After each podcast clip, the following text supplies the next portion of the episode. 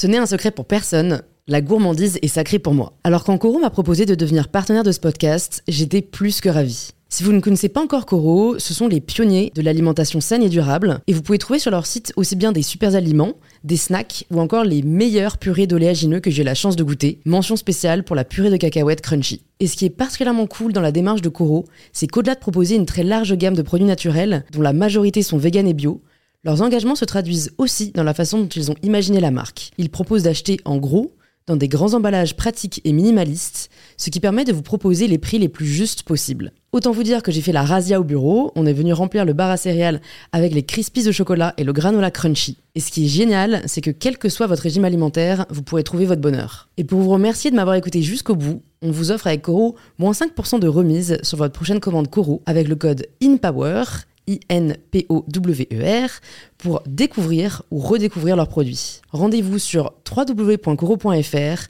et surtout, régalez-vous.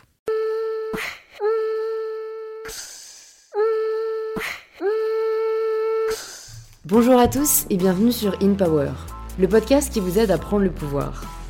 Aujourd'hui, je reçois Clotilde Dussoulier, auteur, blogueur et hôte du podcast Change ma vie. Car oui, c'est réellement ce que fait Clotilde à travers ses épisodes de podcast et dans ses discussions où l'on démystifie complètement le développement personnel. Avec Clotilde, on parle de l'importance de comprendre le présent plutôt que le passé, comme il est généralement prôné, et d'arriver à réaliser que les circonstances sont neutres. Clotilde nous apprend dans cet épisode à ne plus avoir peur de nos émotions et surtout nous révèle comment les gérer. On parle aussi de comment réagir face aux événements de la vie et surtout de réussir à en prendre le contrôle pour réellement prendre le pouvoir de sa vie. J'aimerais aujourd'hui remercier Pauline Zav qui a laissé le commentaire suivant sur son application de podcast. Je ne suis pas du genre à prendre le temps de laisser un avis, mais là, j'étais obligée. Ton podcast est génial sur le fond comme sur la forme. Avant de l'écouter, je me disais, encore un énième podcast sur le développement personnel, or c'est tout différent. Les invités parlent de leurs expériences avant de parler de leurs leçons. Ils ont un réel recul sur l'échec qui fait plaisir à entendre. Merci pour tout, tu m'as réconcilié avec le mot inspiration et me donne le sourire le soir dans le métro. Un grand merci à toi Pauline pour ce message qui vient aussi de me donner un immense sourire et à vous tous qui prenez le temps d'écouter ce podcast chaque semaine et de partager vos retours sur les réseaux sociaux. Et sans plus attendre, je vous dis à tout de suite pour le tout nouvel épisode d'InPower. Ben bonjour Clotilde Bonjour Et bienvenue sur InPower, je suis ravie de te recevoir en plus chez toi à Montmartre, donc c'est super. Euh, donc Clotilde, tu es auteur, blogueur et hôte du podcast Change ma vie. Euh, mais c'est pas comme ça que tu as commencé ta carrière. J'avais envie qu'on parle un peu de ça. Parce qu'en fait, c'est marrant, je faisais des recherches de toi euh, donc pour cet épisode et je suis tombée sur l'inévitable Wikipédia. Et j'ai vu une photo de toi dans l'université où moi j'étais l'an dernier, à Berkeley, en Californie. D'accord. Et j'ai vu que bon, toi tu étais pour la promotion de ton livre de cuisine et que donc tu étais avant ingénieur informatique. Est-ce que tu peux me dire un peu bah, comment t'es passé de l'un à l'autre? Alors, j'ai fait des études d'informatique, effectivement. Moi, à la base, je voulais être euh, actrice. D'accord. C'était ça mon rêve quand j'étais euh, enfant puis adolescente. Ouais. Donc, je faisais du théâtre euh, à côté, enfin en même temps que mes études. Mes parents m'avaient encouragée à faire des études en même temps que je faisais du théâtre, dans l'idée que, voilà, d'avoir euh, quelque chose vers lequel me retourner euh, si, si, le théâtre ne, ne, fonctionnait pas. Et en fait, euh, dans le courant de mes études, j'ai essayé de passer une audition pour, pour le conservatoire du 18e, qui était un bon cours de théâtre, je ne sais pas si ça l'est toujours. Et en fait, cette expérience d'audition a été hyper pénible pour moi, c'est-à-dire que, en fait, d'un coup, je me suis rendu compte que le que j'avais pas les épaules, en tout cas à cette époque-là, pour faire face aux à la compétition. Au... J'avais toujours fait du théâtre dans des environnements qui étaient très privilégiés, où c'était des petits, des petits cours de théâtre comme ça. Et d'un coup, je me suis dit, non mais alors moi, ça, me battre, euh, développer la carapace pour euh, faire face à ça, ça, en fait, je me suis dit, je vais pas y arriver. Ouais. Et donc, euh, comme je faisais aussi des études en même temps à Dauphine, et que c'était le début des années Internet, parce que moi j'ai eu mon bac en 96, et donc, du coup, en 96-97, on commençait tout juste à avoir accès à Internet en France. C'est vrai que là, c'était le. Et, euh, et, en fait, moi, je voyais qu'il se passait un truc, enfin, que c'était genre génial, que ça allait euh, changer le monde. Et, et comme je prenais des cours d'informatique dans ma formation, je me suis dit, c'est vraiment ça que j'ai envie de faire. J'étais aussi à l'époque euh, avec mon, mon copain de l'époque qui est devenu mon, mon, mari ensuite, qui lui-même était tombé dans la marmite de l'informatique quand il était petit. Mon père était très branché par ça et tout ça. Donc, je me suis dit, en fait, j'ai envie, j'ai envie de faire ça. Donc j'ai changé de, de filière d'études, j'ai fait de l'informatique. Et c'est devenu vraiment un truc que, enfin, moi j'adorais ça. J'ai, euh, à la fin de mes études, avec mon, copain, donc Maxence, euh, on est parti en Californie pour faire nos, nos stages de fin d'études dans la Silicon Valley. Ouais. Euh, et, et finalement, on y est resté. Donc, on y a vécu deux ans. Et, et c'est là que j'ai commencé à cuisiner, en fait. C'est-à-dire que j'ai grandi dans une famille dans laquelle ma mère cuisinait très bien, on mangeait très bien, mais moi, je cuisinais pas. Enfin, je, ne m'intéressais pas à la nourriture spécialement. Mais en habitant à l'étranger, d'un coup, je me suis rendu compte que ça disait beaucoup de choses sur les gens. Et euh, je me suis mise à cuisiner, en fait, un peu comme un loisir créatif en réalité. Et, donc, je cuisinais de plus en plus. Je pense que c'était aussi une façon d'incarner mon rapport à la nourriture qui n'a pas toujours été hyper euh, euh, simple. Et en fait, le fait de cuisiner, bah, ça permet de s'intéresser à la nourriture sans que les gens se disent mais quand même euh, tu penses beaucoup à la nourriture. Ah, ça justifie. C'est quelque chose que mon père me dit tout le temps. Ah ouais, c'est vrai. mais maintenant j'en fais une fierté. Je me dis bah oui, je suis épicurienne. Je, n'ai pas à avoir honte parce que on dit ça comme si on devait avoir honte d'aimer manger. Tu oui, c'est ça. mais je pense que, enfin, je sais pas si on reviendra sur, sur ces idées-là, mais je pense qu'il y a un truc autour de, de la nourriture, de comment on s'alimente dans la société, euh, comment les femmes s'alimentent en particulier. Notamment. Où, où il y a quelque chose de pas forcément évident à négocier quand on est euh, une jeune femme. Et que, en tout cas, le fait de dire, bah, moi, je pense tout le temps à la bouffe, mais c'est parce que j'adore cuisiner, il y avait un côté qui était. voilà, ça, ça me, mieux. Ça me plaisait. Et, et, et par ailleurs, donc c'était pas que ça, mais c'était aussi par ailleurs le. En fait, je, je trouve que la, la cuisine, il y a toujours des notions de de, des petits bonheurs du quotidien, de la présence, du partage avec les autres, de, de la connexion. S'intéresser à ce que les gens ont mangé dans leur enfance, c'est une façon de découvrir leur vie. Dans des endroits, la nourriture, c'est une super façon de, de découvrir les, les, lieux, les gens, les cultures, l'histoire, etc. Donc mm. c'était vraiment euh, voilà, quelque chose aussi de sensoriel qui, était, qui me plaisait beaucoup. Et comme ça me plaisait de plus en plus, en fait, je me suis dit, mais en fait, j'adore ça. Ça permettait aussi d'écrire, parce que donc j'ai créé un blog euh, qui s'appelle Chocolate and Zucchini en, en 2003, autour de la nourriture. Moi, j'avais toujours voulu écrire, mais j'avais jamais vraiment trouvé mon sujet, en fait. Et je me suis aperçue que quand j'essayais de partager par écrit mon, ma passion pour la cuisine et, et, tout ce que ça racontait, et ben qu'en fait les histoires me venaient, enfin j'avais beaucoup de plaisir et beaucoup de facilité à écrire autour de ça, que les gens ça leur plaisait, enfin j'ai trouvé en fait une façon de partager des choses qui me rendaient heureuse et de voir euh, ensuite l'effet papillon de ces choses-là dans la vie d'autres personnes. Et, c'est finalement, euh, finalement une des choses qui m'anime le plus dans ma vie, c'est cette idée de pouvoir euh, faire des expériences pour moi d'abord et de les, de les, de les partager avec d'autres d'une manière qui leur permet à eux de se les approprier, d'en voir les effets dans leur vie et moi, je vois l'effet que ça a sur la vie des gens, c'est gratifiant, il y a une connexion. Enfin, c'est un effet, c'est un effet d'entraînement qui, mm. qui finalement est ce qui me plaît avec l'écriture culinaire et c'est ce qui me plaît avec le, avec le podcast Change ma vie aussi. Ouais, bah c'est aussi ce que j'ai remarqué euh, dans ces deux euh, activités que tu fais, c'est j'ai l'impression qu'en fait tu, tu as un, peu une capacité à savoir ce qui est parti pour marcher. Euh, parce que le blog, comme tu dis, tu l'as lancé en 2003, c'est très très précurseur. Et le podcast, bah, tu l'as lancé en 2017, si je ne me trompe mm. pas, à début 2017, c'est quand même précurseur aussi en France. Euh, est-ce que tu, sens ça aussi ou est-ce que tu, je sais pas, est-ce que tu as un peu une méthode pour savoir euh... Alors, j'ai pas de, j'ai pas de méthode. J'ai, euh, je pense que dans les deux cas, ça s'explique beaucoup par le fait que d'avoir un pied aux États-Unis, parce que comme j'ai vécu là-bas, que j'ai toujours été très américanophile, culturellement, je suis très, très intéressée par ce qui se fait aux, États-Unis.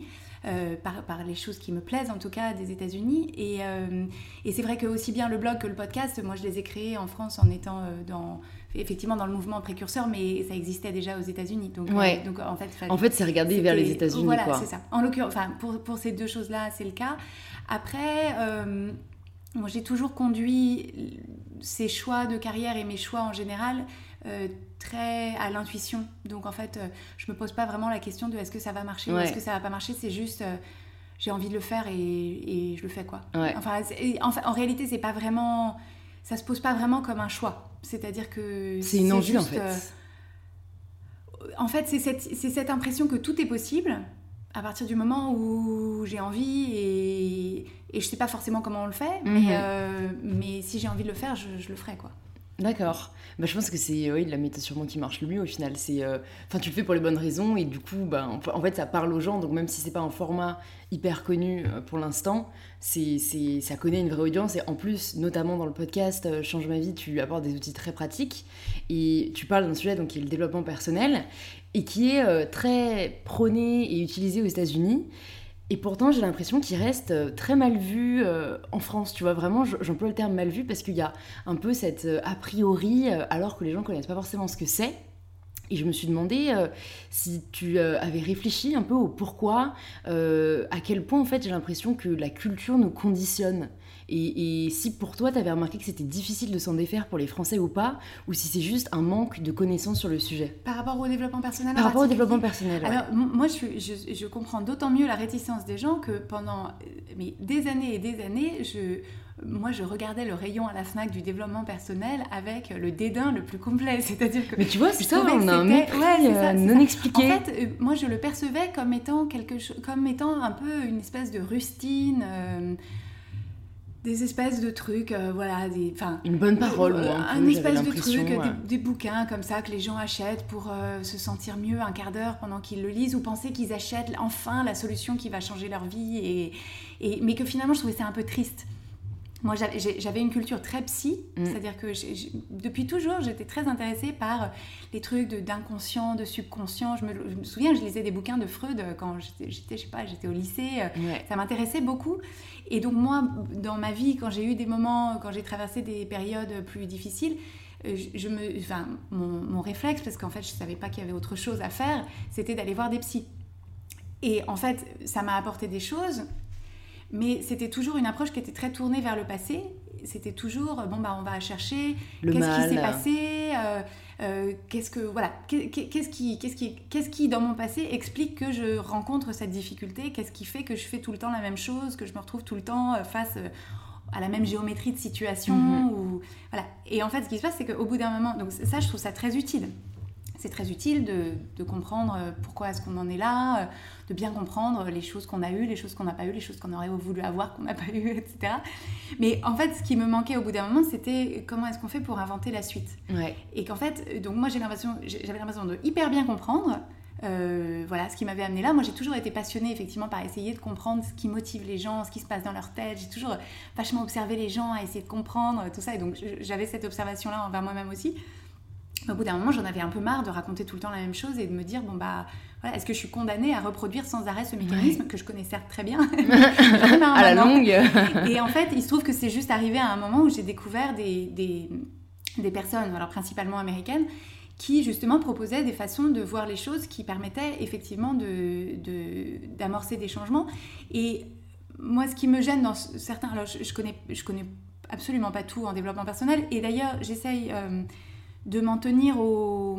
Enfin, j'essaye pas d'avoir une culture générale du développement personnel très large parce que je veux pas diluer en fait le, le, message que moi je porte qui sont les choses qui, qui moi... Je, cherche pas à avoir une, une approche critique du développement personnel, ce qui marche, ce qui marche pas, etc. Par contre, ce que je vois, c'est que pour moi, ce qui ne me parle absolument pas, c'est les titres qui sont du style... Euh, euh, toutes les choses qui vous font souffrir, euh, les personnes dans votre vie qui vous empêchent d'être heureux, voilà, des façons de, de, mettre la personne dans un rôle de victime qui, qui explique pendant 300 pages pourquoi est-ce que vous êtes malheureux et pourquoi est-ce que c'est pas de votre faute. Mm-hmm. Et je pense qu'il y a une place pour ça, mais moi personnellement, je préfère largement qu'on me dise personne d'autre que toi ne peut te rendre malheureuse ou heureuse.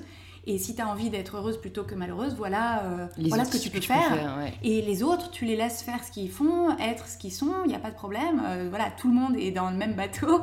Et c'est juste toi, qu'est-ce qui toi, qu'est-ce qui t'est utile, toi, qu'est-ce que tu as envie de faire, toi, qu'est-ce que tu veux pour toi, et, et, naviguer la vie comme ça, en fait. Ouais. Mais donc, tu vois, pour en revenir au sujet de, la culture, quand tu décris ça, je me dis, mais quels pourraient être un peu les, les doutes ou les a priori qu'on pourrait lui opposer et en fait, j'ai juste l'impression que c'est euh, culturel euh, et que c'est très difficile de, sortir un peu de cette condition, tu vois, dans laquelle on a évolué, dans laquelle on a grandi. Et je pense que ça commence dès l'enfance, en fait, parce que plus j'y réfléchis, plus je me dis, dès qu'on est enfant, on est en France, on n'est pas encouragé, tu vois, à travailler sur soi, réfléchir, aller voir un psy ou, un coach. Euh, on, est même perçu comme déviant, tu vois, un peu en France quand on va voir un psychologue. Et je me suis dit, ben, toi qui connais quand même maintenant beaucoup de choses sur, le sujet, Qu'est-ce que tu changerais peut-être si jamais euh, tu devais euh, implémenter au collège, même à l'école ou au lycée, pour rendre le life coaching, je trouve que ce terme est peut-être plus adapté que développement personnel, donc le life coaching plus friendly, plus, accessible En fait, moi j'ai des enfants qui ont 3 ans et demi et 6 ans. pour moi, ça démarre dans la famille de préférence c'est juste euh, d'avoir une meilleure compréhension des mécanismes émotionnels en fait. De qu'est-ce que c'est une émotion, d'où vient une émotion, quand on ressent une émotion, qu'est-ce qu'on en fait? Est-ce qu'il y a... Voilà, on peut y réagir, on peut y résister, et puis il y a la voie du milieu qui est juste accueillir l'émotion et se dire bah oui, parfois, euh, parfois je suis déçue, parfois je suis en colère, parfois mm. je suis triste. Bah oui, ça fait partie de la vie, et, et en tant que parent, on peut aider les enfants à faire le tri là-dedans, c'est-à-dire à comprendre quand tu te sens comme ça, quand tu es triste, c'est pas parce que ta copine elle t'a dit ça, c'est parce que ta copine elle t'a dit ça et que toi tu as eu une pensée qui te rend triste. Ta copine peut pas te rendre triste et toi tu peux pas rendre ta copine triste. Tout ça, c'est dans, dans, ton esprit que, que ça démarre et il n'y a pas de problème. Et il y a des fois, tu vas choisir des pensées qui vont te rendre triste. Mais, mais si tu veux, quand on aura marre d'être triste, tu pourras choisir de te dire autre chose sur la situation qui fera que, que tu seras plus triste. Et si tu es triste, bah, c'est pas grave, tu vas te mettre avec moi. Puis voilà, je vais être triste que tu sois triste, mais moi ça va parce que je suis pas triste. Euh, tu vois, c'est cette idée de se dire que les émotions, euh, en, fait, je pense que toute une partie de notre souffrance vient du fait qu'on pense que quand on ressent une émotion négative, c'est un problème et que du coup, vite, il faut manger un gâteau, il faut boire un verre de whisky, euh, il faut sortir acheter un sac, il faut s'engueuler avec quelqu'un. Non, c'est pas grave. Les mm. émotions négatives, ça fait partie de la vie, c'est 50-50. Il y a 50% du temps, c'est génial, 50% du temps, c'est pas génial. voilà. C'est vrai, mais tu vois, on nous le dit tellement pas, en bah fait. non, ouais. C'est dingue. Euh. Mais tu sais la raison pourquoi C'est parce qu'on vit dans une société de consommation dans laquelle on te dit, si tu es malheureuse, achète un sac. Si tu es malheureuse, achète une crème. Si tu te sens pas bien dans ta peau, c'est parce que il faut que tu sois plus comme ci, que tu sois plus comme ça. Tu penses si que ça va pas dans ton couple, euh, book un week-end. Euh. Ouais, mais donc tu penses qu'il y a une centaine euh, d'années, peut-être 200 ans, les gens ne ressentaient pas d'émotions négatives parce que si ah jamais on suit cette réflexion, ce serait la société de consommation qui amène les émotions. Non, non, la, société de consommation n'amène pas les émotions négatives. Les émotions négatives, elles font partie de la condition humaine. C'est simplement que la société de consommation te dit si tu as une émotion négative, c'est parce que tu n'as pas le bon sac. Hmm. Ou qu'en tout cas, si tu n'as pas envie de, recevoir, de ressentir cette émotion négative, achète un sac et ça ira mieux. Donc, elle apporte des, solutions factices. Elle apporte des solutions factices et, et elle t'envoie le message que euh, si tu te sens pas bien, c'est parce que tu fais pas ce qu'il faut pour te sentir mieux. Et ce qu'il te faut, c'est cette crème, c'est ce sac, c'est. Donc en fait, c'est vrai, maintenant que tu le dis, je pense que le terme, c'est qu'elle nous culpabilise, cette société. Tu vois, elle nous donne l'impression que, en fait, ça tient qu'à nous de, changer nos comportements par la consommation. Mais après, je pense quand même que certaines personnes ne vont pas forcément se réfugier dans la consommation, tu vois. Euh, des personnes qui sont tristes, ils vont juste porter ça en eux-mêmes et bah, tu vois, je, je, sais que notamment mon contact, euh, beaucoup de filles anorexiques, et elles, ben, c'est au contraire, elles vont juste se tourner vers elles-mêmes, parfois même se faire du mal. Ouais, ouais, ouais tout à tu fait. Vois non, non, mais je disais, je, prenais l'exemple du sac pour la consommation. ouais. Alors, je, je, vais pas forcément rentrer sur le terrain de l'anorexie parce que je pense que c'est aussi c'est du domaine de professionnels de santé. oui, euh, tout je, à fait. Je veux pas euh, proposer d'outils qui seraient pas forcément appropriés, mais je, mais je pense tout simplement au recours à la nourriture de, de réconfort, qui est sans que ce soit des troubles alimentaires à proprement parler. C'est juste cette idée que je me sens pas bien je, je, sais pas ce que c'est, je sais pas pourquoi, je sais pas ce qui m'arrive, et donc euh, bah, je sais pas, on m'a pas appris quoi en faire. On m'a pas appris quoi en faire, je sais pas gérer, et donc euh, je vais aller manger un gâteau, je vais aller manger des chips. Euh. ouais, parce que ça apporte un plaisir parce un que peu ça, ça, apporte un réconfort immédiat, et, et, on, et on comprend très bien. C'est-à-dire que si on pense que quand on ressent une émotion négative, c'est qu'il y a quelque chose qui va pas, on va très vite chercher une solution. Alors que si on se dit, eh ben, euh, quand je ressens ça, qu'est-ce que je ressens exactement? Qu'est-ce que c'est? Qu'est-ce que c'est? Quelle couleur d'émotion c'est? Qu'est-ce que c'est? Est-ce que je suis triste? Est-ce que je me sens seule? Est-ce que je m'ennuie? Mm, mm, et, mm. pouvoir être juste comme ça, me dire, bah oui, je peux euh, me sentir un peu seule, euh, m'ennuyer un peu, être un peu déçue, être un peu désœuvrée, être un peu agitée. voilà. Et je suis pas obligée de. Enfin, je veux dire, je peux être juste comme ça. Et, c'est ça aussi qui favorise une meilleure connaissance de moi, une meilleure connexion à moi-même, qui fait que je me dis, bah, je peux ressentir cette émotion négative, j'y survis. Et donc, qu'est-ce que je peux aller chercher dans ma vie, qu'est-ce que je peux créer, vers quoi est-ce que je peux aller? Sans avoir peur d'être déçu, d'être rejeté, d'être humilié, d'avoir honte, d'être, mm, mm. d'avoir l'impression d'échouer, de parce que c'est ça finalement, en fait, c'est ça le problème, c'est que si on, si on cherche à fuir des petites émotions négatives au quotidien, on s'empêche globalement d'aller au-devant de tout un tas d'expériences dont on a envie pour soi, mais on se dit, aïe aïe aïe, il faut surtout pas que j'y aille parce que qu'est-ce qui se passe si je rate? C'est notamment le cas de la peur, je trouve. En tout cas, c'est ce qui va bloquer le plus, je pense, de gens, c'est ne pas faire quelque chose oui, par peur, mais tu as raison, en fait, du coup, la peur, ça rejoint d'autres émotions, par peur du jugement, par peur de l'humiliation, par peur de l'échec. Qui est, en gros, une peur d'émotions négatives. C'est-à-dire que, parce que la peur, il y a, la peur... Euh, la peur euh, du cerveau reptilien qui est la peur de se faire mal, la peur de mourir. Donc ça, enfin, c'est la peur du danger immédiat, du danger physique. Ça, qui, ça, qui est vraiment un mode physiologique, quoi. C'est ça. Mais, mais souvent, on confond cette peur-là qu'on veut garder, évidemment, parce que enfin, s'il nous arrive un truc, il faut fuir, il faut réagir, il faut avec, avec la peur des émotions négatives. Mais les émotions négatives, il n'y a pas à en avoir peur, en fait. Parce qu'on peut, enfin je veux dire, l'échec, l'échec c'est, alors déjà l'échec, bon, tant qu'on n'a pas arrêté d'essayer, c'est pas un échec, mais le, la honte ou, ou l'humiliation, c'est pas agréable. Moi je me souhaite pas euh, d'avoir honte ou de me sentir humiliée, c'est pas agréable. Mais personne n'est jamais mort. Enfin, quand on dit mort de honte, c'est une expression. Personne n'est jamais mort de honte. Il faudrait déjà qu'on change notre vocable, tu vois. C'est ça. Et, et à l'origine de l'origine, bien sûr, la honte, c'était grave parce que la honte, ça veut dire il y a un problème avec moi donc je peux être rejeté de la tribu, euh, mm. jeté en dehors de la mm. caverne et je vais mourir parce que dehors euh, il y a des, des tigres et des mammouths. Donc là, là il avait le, droit. Voilà. Mais, mais dans, dans, notre société, avoir honte, voilà, être à une réunion, euh, dire quelque chose et que les gens rient bah, c'est pas agréable. C'est pas mm. agréable parce qu'on va se dire, euh, ils trouvent que je suis bête et donc on va avoir honte et donc euh, c'est pas agréable. Mais surtout, comme tu dis, parce que j'ai l'impression que tout est une question de comportement et, de collectif. C'est parce que on nous a inculqué que si jamais les gens riaient, on devait entre guillemets se sentir mal. Mais en soi, moi je pense que ce qui libère le plus, c'est vraiment de s'en foutre du rien des autres. Euh, et c'est, ça paraît facile à dire, mais je pense que c'est aussi facile à faire en fait. Si jamais on se dit juste je m'en fous, enfin en tout cas moi c'est quelque chose que j'applique depuis quelques temps, tu vois. Je me dis mais au pire, tu vois, au pire on me regarde, au pire on me, euh, au pire oui on me juge. Mais en fait je pense qu'on arrête d'avoir peur du jugement le jour où on arrête nous de juger. Enfin, Alors, le, jour, le jour où on arrête de juger les autres et le jour où on arrête de se juger euh, nous-mêmes, parce qu'en fait finalement, ce qui, ce, ce est le plus pénible quand, quelqu'un... Imaginons par exemple la situation, on est en réunion, et euh, enfin je suis en réunion, et euh, je pense dire quelque chose, j'ai une idée, euh, je propose mon idée, et, tout le monde dit, bah non, c'est nul, ça marchera pas, ou même les gens rient, ou voilà. Ce qui me, qui me cause de la honte ou de l'humiliation, c'est parce que je me dis, en fait, ils ont raison, je suis nulle. Parce que si je me dis, mais non, mais mon idée, enfin, ils comprennent rien, mon idée, elle est géniale et je vais aller la proposer euh, aux concurrents, je, ressens quelque chose de tout à fait différent. C'est pas forcément agréable, mais je ressens pas la honte ou l'humiliation. Donc en fait, On est plus vexé en fait. Euh, ou, même pas si je me dis mais c'est que des imbéciles et, et, tant pis pour eux s'ils comprennent pas mon idée géniale et mm. révolutionnaire. On se dit bon bah tant pis enfin je veux dire c'est pas c'est pas c'est pas grave. Donc en fait le jugement des autres ne nous fait mal que quand on pense qu'ils ont raison.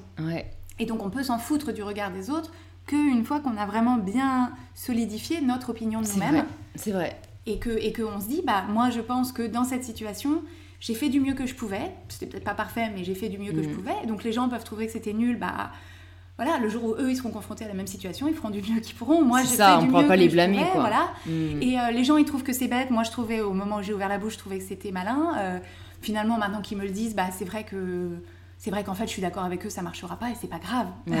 c'est pas grave, ça me remet pas en question en tant qu'humain, euh, en tant que personne. Ça, ça, veut pas dire qu'on va me rejeter de la caverne, ça veut pas dire que euh, je vais mourir toute seule dans un coin. Manger par les tigres. voilà, ça, manger par les tigres. Et donc, et, mais c'est vraiment ça, c'est-à-dire que on.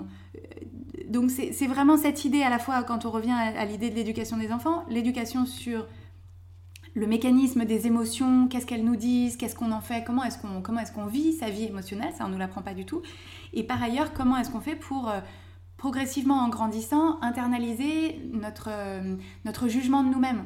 Parce que quand on grandit, on grandit en essayant de faire plaisir à nos parents, faire plaisir à la maîtresse, euh, se conformer aux autres qui Mm. sont du groupe euh, euh, du même Dans âge. Et donc on en fait, on, on passe son temps à essayer de se définir en fonction de ce qu'on perçoit du jugement des autres. Et c'est juste que en tant qu'adulte, si on continue à faire ça, euh, c'est la recette du, du Ouais. désastre parce qu'il y a autant d'opinions que de hein. personnes. Et donc l'idée, c'est de se dire bon bah les gens vont avoir des opinions, ils ont le droit et ils vont me juger sans arrêt, il n'y a aucun problème. Par contre, qu'est-ce que moi Qu'est-ce que moi je pense? Qu'est-ce que je me Mm. propose euh, de faire? Qui je me propose d'être? Et tous les jours me dire bah aujourd'hui je vais, je vais continuer à essayer d'être euh, d'être cette personne que j'ai envie d'être Ouais. pour faire les choses que je trouve qui sont justes, qui sont bonnes, qui sont en alignement avec moi ce que et Les autres ils, ils vont avoir ils vont avoir des opinions ça il y a aucun On peut aucun pas là-dessus non mais c'est ça c'est ça et c'est pas gênant Euh, trouver euh, voilà euh, organi- réorganiser ma vie et donc, euh, si oui, si on n'arrive pas à faire autrement, on fait comme ça. Mais c'est juste s'ouvrir à la possibilité que peut-être la semaine prochaine, dans deux mois, je pourrais me dire, eh ben en fait, euh, bah, je vais m'en sortir. Non, mais ça, je suis totalement d'accord. Pour moi, c'est un choix, en tout cas, euh, vraiment de, de choisir l'après, tu vois. Oui. De se dire, euh, de pas se nullement- complaire, en fait, Voilà, mais dans ça euh, n'est le nullement malheur. pour culpabiliser les personnes qui, euh, qui, qui, qui restent tristes pendant très longtemps, qui s'en remettent pas, qui... Voilà, c'est c'est pas... euh, je veux dire, chacun son cheminement et il n'y a Mm. aucun jugement moral sur... Encore une fois, les émotions négatives, c'est pas un problème en soi. C'est plus que pour les gens qui vivent des situations qu'elles perçoivent comme étant intrinsèquement difficiles, c'est juste l'idée de dire, bah, pour l'instant, effectivement, vous êtes, vous, êtes dans une période où toutes les pensées que vous avez sur la situation génèrent en vous des émotions négatives. Donc, ça va pas.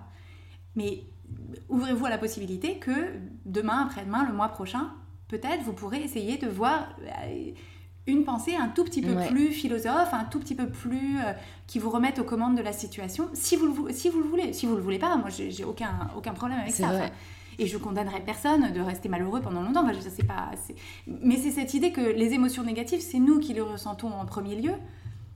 Et donc, je trouve ça libérateur de se dire, bah, si au bout d'un moment, j'ai envie de voir les choses autrement pour euh, me sentir un peu différemment, me remettre dans l'action, euh, euh, rebâtir les choses et tout ça, bah, C'est possible. C'est possible. C'est possible, il y a des outils et ça se fait. Justement, en parlant d'outils, il y a un exercice que tu conseilles sur le podcast qui est celui du flot de pensée. Oui. Et donc, le matin, tu écris ton flot de pensée euh, sur le papier avant de te mettre au travail. Et tu dis que cet exercice, rien que le fait d'observer euh, ces pensées va permettre de les changer en mieux. Et après, je me suis dit, c'est vrai qu'à mon avis, c'est un outil euh, qui peut mettre vraiment. Qui, qui nous permet, à mon avis, vraiment de commencer la journée du bon pied. Mais je me suis dit, si jamais on a beaucoup de pensées négatives, par exemple, ce- ce- en cette période-là, je pense que ça va juste me faire ressaser. Et du coup, quand j'ai des pensées négatives ou quand je vis des épisodes négatifs dans ma vie, euh, la seule chose qui marche, pour moi, c'est d'agir pour essayer de les changer et de rétablir une situation positive. Donc je me suis, demandé en fait si pour toi le flot de pensée c'était bénéfique dans tous les cas et qu'est-ce que tu pensais justement de euh, ce phénomène un peu de ressassement? Alors en fait, l'idée du flot de pensée, c'est vraiment de coucher sur le papier ce qui est déjà présent dans ton esprit. Donc l'idée n'est pas d'écrire, je veux dire, si tu as une pensée négative, l'idée n'est pas, n'est pas de l'écrire 20 fois. Ouais. En fait, c'est vraiment l'idée de, de- de poser sur le papier cette pensée négative, de prendre conscience que cette, cette phrase que tu appelles négative, mais moi, il n'y a pas forcément, enfin, moi, j'ai pas forcément de jugement positif ou négatif sur une pensée. Ouais. La question n'est pas de savoir si une pensée est positive ou si elle est négative. La question, c'est de savoir cette pensée-là, quand je la pense, comment est-ce que je me sens Et quand je me sens comme ça, comment est-ce que j'agis? Parce que euh, une pensée en soi, c'est pas une question de savoir si elle est vraie, si elle est pas vraie, si elle est positive, si elle est négative, si elle est réaliste, si elle est euh, Ouais. défaitiste. C'est juste est-ce qu'elle m'est utile? C'est-à-dire est-ce que par rapport à la vie que j'ai envie de créer pour moi, à la journée que j'ai envie de mener, est-ce que si je porte mon attention sur cette pensée, est-ce que si cette pensée, je la tiens pour vraie, je m'y attache, je m'y accroche, est-ce qu'elle génère pour moi des émotions qui vont euh, me, me faire partir dans ma journée sur le bon pied? Oui ou non Mhm. Si oui, il n'y a aucun problème, on la garde. Sinon, eh ben, je vais essayer de comprendre euh, cette pensée-là. Je, je vais essayer de bien, de bien comprendre ce que cette pensée-là crée pour moi. C'est-à-dire comment est-ce que je me sens et comment est-ce que j'agis quand je décide d'accorder du crédit à cette pensée qui n'est qu'une phrase dans ma tête. C'est vrai qu'en fait, ça permet de se rendre compte, à mon avis, quelle pensée nous bloque en fait. Peut-être, Oui. tu vois, si jamais, je sais pas, on doit passer un examen et que du coup on fait l'exercice du flot de pensée et qu'on se réveille tous les jours et qu'on se rend compte qu'on pense beaucoup à euh, je vais échouer cet examen, je vais jamais réussir, on peut peut-être se rendre compte que en fait cette pensée ne nous aide pas du tout, au contraire, ça. Enfin, en tout cas, c'est l'exemple auquel je pense, mais je sais pas si toi, tu l'as déjà expérimenté dans ta vie. Oui, tout à fait. Alors, bah, c'est typiquement des pensées d'inquiétude, par exemple, de se dire, bah, ah bah, et s'il se passe tel truc, ça va être terrible. Et de se dire, non, mais là, tout de suite, si j'ai cette pensée d'inquiétude, cette pensée d'inquiétude, elle ne m'est utile que pour attirer mon attention sur un problème potentiel dans le futur. Mhm, Soit il y a quelque chose que je peux faire pour m'en prémunir et à ce moment-là je le fais et, voilà, on croise, les doigts. Soit c'est quelque chose qui est en dehors de mon contrôle. Et à ce moment-là, bah, je ne vais pas passer mon temps à penser à quelque chose qui est en dehors de mon contrôle. Donc, euh, sur quoi est-ce que je peux porter mon attention pour, euh, bah, pour me remettre aux commandes. En fait, c'est toujours cette idée de se remettre aux commandes, de se remettre dans l'action. Mais ce que tu me disais, qui était que quand tu as des pensées que tu, que, que tu juges euh, comme négatives et que pour toi, ce qui est utile, c'est de, de te mettre dans l'action, en fait, la raison pour laquelle ça marche, c'est que tu te mets dans l'action, par exemple, tu vas faire du sport. Et en ayant fait du sport, tu as accès un accès facile à d'autres pensées qui sont euh, euh, je me sens bien, euh, c'est super ce que je fais, j'ai une bonne hygiène de vie. Et c'est ces pensées-là qui font que tu te sens mieux. Ouais. moi, c'est généralement, en fait, je pensais surtout à des cas où je n'ai pas trop le contrôle, justement. Et, et tu vois, ça va être. imaginons, je vais être malade, tu vois, ça va m'énerver vachement ou je vais m'être blessée. Et je ne pourrais pas, entre guillemets, aller bien tant que je n'aurais pas résolu le problème. Donc c'est pour ça qu'en fait, c'était un peu une réflexion en fait que, qui rejoint euh, celle-ci sur pour toi un peu le rôle des pensées vs le rôle des actions, parce que j'ai quand même l'impression que dans ta philosophie, les pensées jouent beaucoup. Et, tu vois, bah, dans ce cas précis-là, moi, les pensées, ça ne changera rien. Si je me dis, ça va aller mieux, euh, ne t'inquiète pas, ça ne durera pas longtemps, moi, j'ai l'impression que j'ai besoin de résoudre le problème très vite, revenir à une situation positive, et là, c'est bon, j'arrive à aller mieux. C'est parce que tu penses que quand que c'est le fait d'être malade ou pas malade qui, ou de t'être blessé ou pas blessé qui régit directement tes émotions. Mais c'est juste parce que quand tu t'es blessé, enfin quand tu es blessé, je sais pas à quelle blessure tu fais référence, tu as une pensée qui est, par exemple, euh, Qu'est-ce que, qu'est-ce que tu penses quand tu es... De quelle blessure on parle? Euh, alors je parlais, je parlais pas d'une blessure récente, mais imaginons, oui, je me suis foulé la cheville, et du coup je peux pas ben, aller faire du sport ça va m'embêter, je vais le ressaser et si tu veux, je vais regarder sur internet euh, comment euh, accélérer la guérison d'une cheville, euh, comment, enfin tu vois, les, outils, peut-être les, bandes qui vont permettre en fait de pouvoir y aller, enfin tu vois, et c'est vraiment un peu cette volonté de, résoudre le problème oui, oui, oui. plutôt que mais c'est parce que la pensée, la, la, pensée que tu as au sujet de par exemple la cheville foulée, c'est il faut que je trouve une solution. Et donc quand tu te dis il faut que je trouve une solution, ton émotion c'est euh, de la détermination, de la motivation qui te conduit à chercher des solutions sur internet, tu vois. Mais c'est pas la cheville qui te pousse à, à, l'action. Parce qu'il y a d'autres personnes, la même cheville foulée, qui pourraient se dire euh, euh, mais c'est affreux, je peux plus rien faire, qui seraient du coup abattues et qui du coup passeraient la journée à regarder des trucs sur Netflix ou, ou à se plaindre ou, à appeler leurs amis pour leur dire qu'est-ce que tu fais, moi je suis à la maison, je fais rien, je me suis foulé la cheville. Parce que c'est ces émotions qui vont leur permettre peut-être de se sentir. En fait, tout ce qu'on fait, c'est on, est, c'est en réponse ou en réaction à une émotion. Mhm. Non, t'as raison, hein, maintenant que tu l'expliques, en fait, ça doit être ça, c'est je recherche du coup une autre émotion qui me permettra de me ressentir en contrôle. je, veux résoudre ce, je, veux résoudre ce problème. Et donc, t'es motivé, t'es... Et je ressens quelque chose de positif. non, c'est vrai. J'ai relevé une phrase aussi, euh, je crois, dans une des interviews que tu donnais. Je n'accorde mon intention et mon énergie qu'aux usages et aux gens qui m'apportent des bonnes choses. Et je pense que c'est un objectif vers lequel beaucoup de nos, auditeurs euh, souhaiteraient tendre aussi. Si jamais tu devais leur donner un conseil euh, principal ou un conseil pratique pour y arriver, ce serait quoi?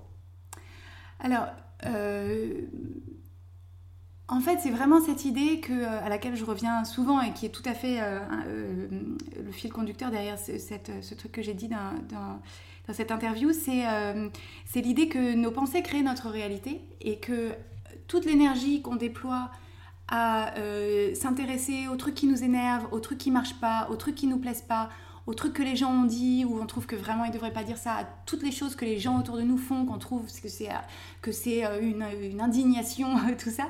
Toute cette énergie là, elle fait qu'on se sent pas bien parce qu'on se sent indigné, on se sent frustré, on se sent euh, sans pouvoir, on se sent en colère, etc. et que et en fait toute cette énergie là, c'est autant d'énergie en moins euh, qu'on ne dépense pas à euh, aimer les gens qu'on a envie d'aimer, euh, à créer des choses qu'on a envie de voir exister dans le monde, à lire un livre qu'on aime. Et donc en fait c'est vraiment cette idée que la plupart des, la plupart des gens ont l'impression que la vie leur arrive qu'il y a des choses qui se présentent à eux et que bon bah ils sont bien obligés d'avoir une opinion et que et que parfois c'est une opinion positive et parfois c'est une opinion négative. Et en fait, moi ce que j'ai constaté pour moi et, ce que je propose à d'autres si ça leur plaît aussi, c'est que il y a une infinité de choses sur lesquelles je peux porter mon attention et que donc j'aime autant moi personnellement porter mon attention sur euh, bah, les choses qui me plaisent, les choses qui m'apportent des choses, les, les, choses qui m'intéressent, ouais, chose qui m'inspire. Euh. On en revient à l'idée de choix en fait. Ouais, de se rendre compte qu'on est euh, in charge, j'ai un peu envie de dire. Et... Voilà. Et que, en tout cas, euh, et, je, je, n'en fais pas une généralité, mais j'ai l'intuition que moi, personnellement, la valeur que je crée dans le monde, elle n'est pas à, à, me plaindre ou à critiquer les choses qui ne me plaisent pas, mais plutôt à essayer de proposer enfin, d'attirer l'attention, de cultiver et de proposer des choses que moi je trouve utiles et, et agréables et, d'essayer de, bah, de, faire autant de place que possible pour ces choses-là euh, euh, dans le monde. Et en fait, c'est cette idée de, de combattre la guerre par la guerre ou, euh, ou la négativité par la négativité. Moi, c'est pas ça mon, pas ça mon mode de fonctionnement. S'il y a quelque chose qui me plaît pas, je préfère me dire bah, qu'est-ce que je, qu'est-ce que je peux créer moi, qu'est-ce que je peux proposer moi, qui me plaise plus que cette autre chose qui ne me plaît pas. Ouais, ouais. Bah, c'est une belle perspective, je pense. Et j'ai une dernière question euh, pour toi. Cela signifie quoi pour toi prendre le pouvoir de sa vie? Alors, c'est vraiment cette idée de vraiment, vraiment bien comprendre que, que le, monde, le, le monde est ce qu'il est et que notre zone de pouvoir, elle est vraiment dans, les, dans, dans ce sur quoi on porte notre attention, dans les pensées qu'on choisit d'avoir et de cultiver pour pouvoir se sentir comme on a envie de se sentir, pour agir comme on a envie d'agir. Ok, bah écoute, merci beaucoup Clotilde. et pour toutes les personnes qui souhaitent arriver à ce but, je les redirige vers ton podcast Change ma vie. Merci. Pour ceux qui sont aussi euh, intéressés par la cuisine, donc ton blog Chocolate et Zucchini, je mettrai le lien euh, dans les notes du podcast. Est-ce qu'il y a un autre endroit où tu souhaites rediriger les auditeurs pour en savoir plus sur toi? Euh, bah, Je suis sur Instagram. L'identifiant du podcast c'est Oui Change ma vie. En ok. Ok, bah je le mettrai aussi dans les notes du podcast. Merci beaucoup à toi Clotilde. à, bientôt. à bientôt. Au revoir. Merci de s'être joint à nous dans cet échange avec Clotilde, qui j'espère vous aura appris tout autant de choses qu'elle l'a fait pour moi. Pour ne pas manquer le prochain épisode d'InPower, vous pouvez vous abonner dès maintenant sur l'application que vous êtes en train d'utiliser, c'est ce qui soutient le plus le podcast. Un grand merci à vous et je vous dis à la semaine prochaine pour le nouvel épisode d'InPower.